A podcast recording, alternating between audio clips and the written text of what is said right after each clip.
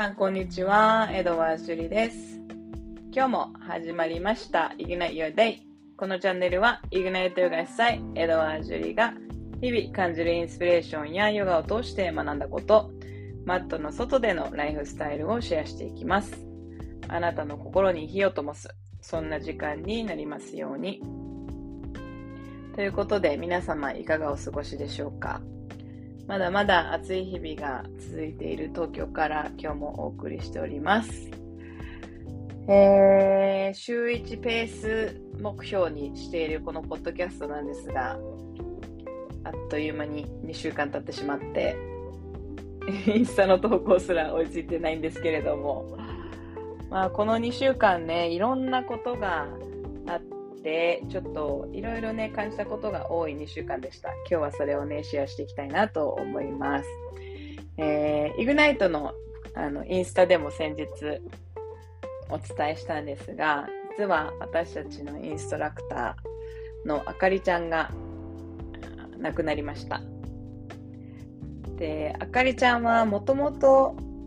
兄の、私の兄がやっているサンシャインジュースの社員でもう10年あのサンシャインジュースをね手伝ってくれてたんですけど私の姉とすごく仲良しでもうあの私よりも姉にとってはもう妹的な存在だったんじゃないかなって思うんだけど。で兄も姉もすごくあのサンシャインジュース周りのことであかりちゃんに頼ってて、私はそこからちょっと間接的にね、あかりちゃんの話を聞くところから、あの、あかりちゃんとの出会い始まったんですけど、で、2018年とか19年とかに実はあかりちゃん、あの、癌で闘病されてて、で、それをきっかけにヨガに出会って、で、お店に行った時に、あの、ヨガの話とか時々して、なんかイグナイトヨガのことも知ってくれてて、で、ティーチャートレーニング受けたいですって言ってくれて、で、そこから、あの、イグナイトのティーチャートレーニングをね、去年、一昨年かな、受けてくれてて、もう、あの、すごいね、赤いちゃん小さいんだけど、小さいのにあの、パワフルで、栃木に住んでたので、栃木からね、通ってくれてて、で、私はその病気を乗り越えたこととかも知ってたんだけど、でもあんまりそういう病気のこととかもティーチャートレーニング中は話さず、なんか割とこうひょうひょうとなんかこなしていく感じで、まあなんか教えるの難しいですとかって言って、なんかヘラヘラしてたけど、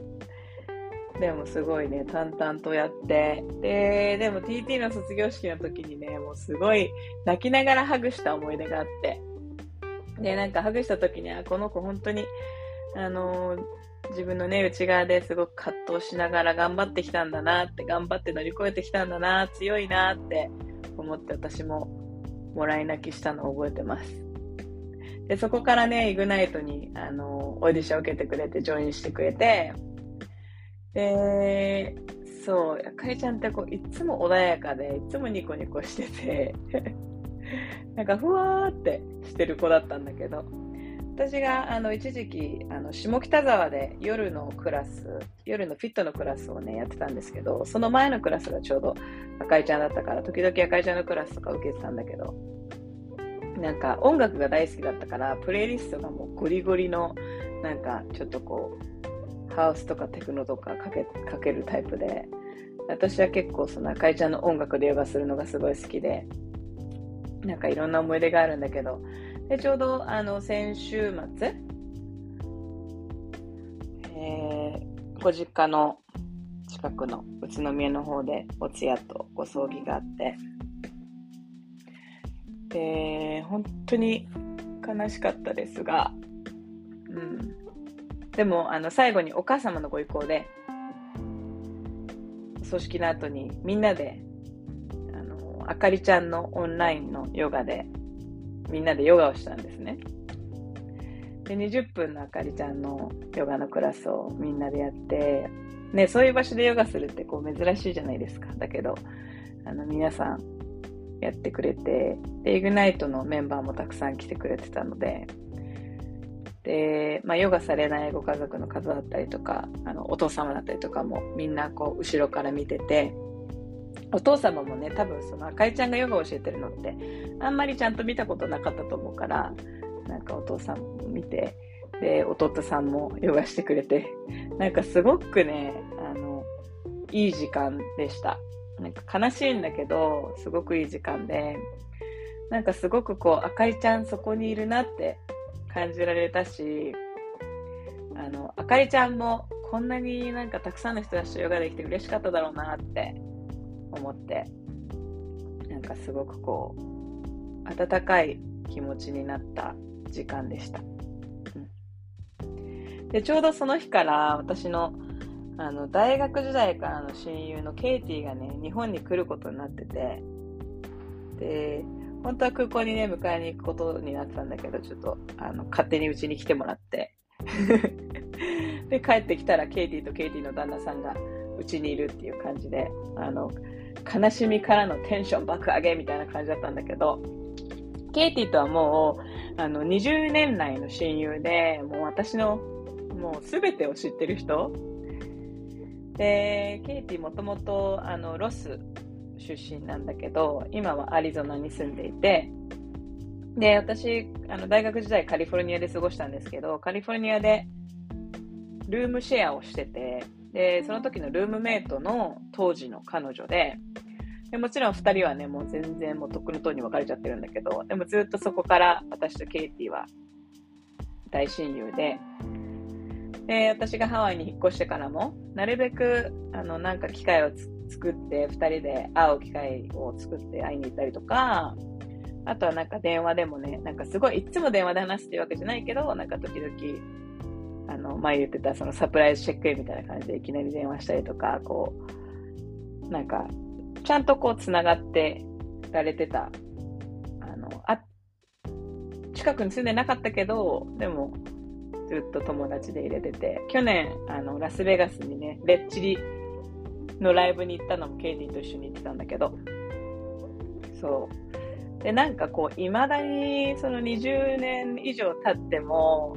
あの、こんなに親友でいられるのが、なんかすごい不思議だなって思うし、なんかすごい嬉しくて。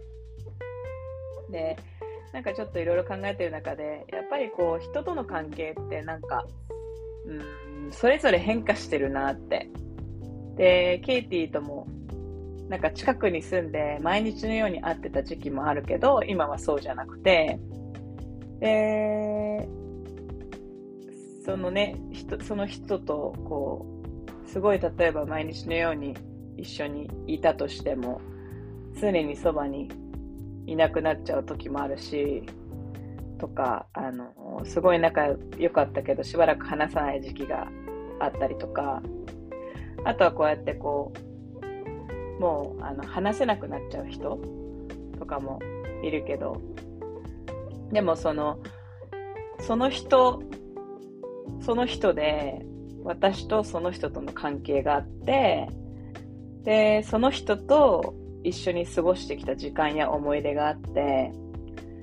なんかちゃんとそれをこうお互い知っているでちゃんとそれでこう内側でつながっているフィジカルにそばにいなかったとしても、そうやって一緒一緒に過ごした思い出とか時間とかっていうものが私たちの中にある。なんかそれで十分だなってちょっと思って。うん。あと逆に、その、やっぱり時々なんかこう、すごい仲良かった人とか、あと特に仲良ければ仲いいほど、その関係に甘えちゃうから、まあ、家族とかもそうだと思うんだけど、なんかのきっかけ、一つのきっかけでちょっと疎遠になっちゃったりとか、なんか関係が崩れちゃうっていうことってあるけど、でも、なんだろう、これからの関係をどうしていくかとか、これからの関係がどうなるかっていうことよりも、もっとその自分の内側、私たちの内側にあるものに目を向けるべきだなっていうふうに思ったし、なんかその近い人、そのやっぱり家族とかそういう近い存在であった人って、その年月を超えて構築構築してきた絆みたいなものがあって、なんか一個とか2個とかちょっと嫌なことを言われたりとかやられたりとかしてそれでその関係を崩してしまったりとかその関係をこう手放してしまうのはすごくもったいないもったいないなって思いました。なんかこううまく伝わってるかわかんないけど。だからなんかその時々で関係が変わっていったとしてもそのその人その人とそのそれぞれの関係とのあのその人とのつながりみたいなものが私たちの内側にはあるなって思いました。うん、だからあかりちゃんもねもうあのここにはいないけどでも私はあかりちゃんと過ごした時間だったりとか思い出だったりとかっていうものが私の内側にあってそれを大切にしていきたいなってこれからも大切にしていきたいなっていうふうに思いました。はい。で今日シェアしたい言葉がね私の大好きな言葉でこれあの私がカリフォルニアに住んでてハワイに引っ越すってなった時にあの私がずっと一緒に住んでたルームメイトがカードをくれてでそのカードに書いてあった言葉なんですけど、ラルフ・ワルド・エマーソンの言葉なんだけど、What lies behind us and what lies before us are tiny matters compared to what lies within us. 私たちのこう背後にあるもの、後ろにあるものも、私たちの前にあるものも、私たちの内側にあるものと比べると、些細なことです。小さいことです。っていう言葉です。そうだからあの自分の内側にあるものを大切にしていきたいなって思ったしあと改めてこうやってそばにいてくれる人たちだったり私の人生の中にいてくれる人たちになんか感謝の気持ちも生まれたしそういう人たちを大切にしていきたいなっていうふうに思いました。というわけで、えー、っと、実は私今日からね、ハワイに行くんですね。あの、まあ、仕事も兼ねてなんですけど、ハワイに行ってきます。なので、ハワイから、ポッドキャスト撮れたらいいなって思ってるけど、ちょっと落ち着いてる場所がないかもしれないので、どうなるかわかんないけど、なるべく頑張ります。皆様、残り少ない夏を楽しんでください。それでは、江戸川樹でした。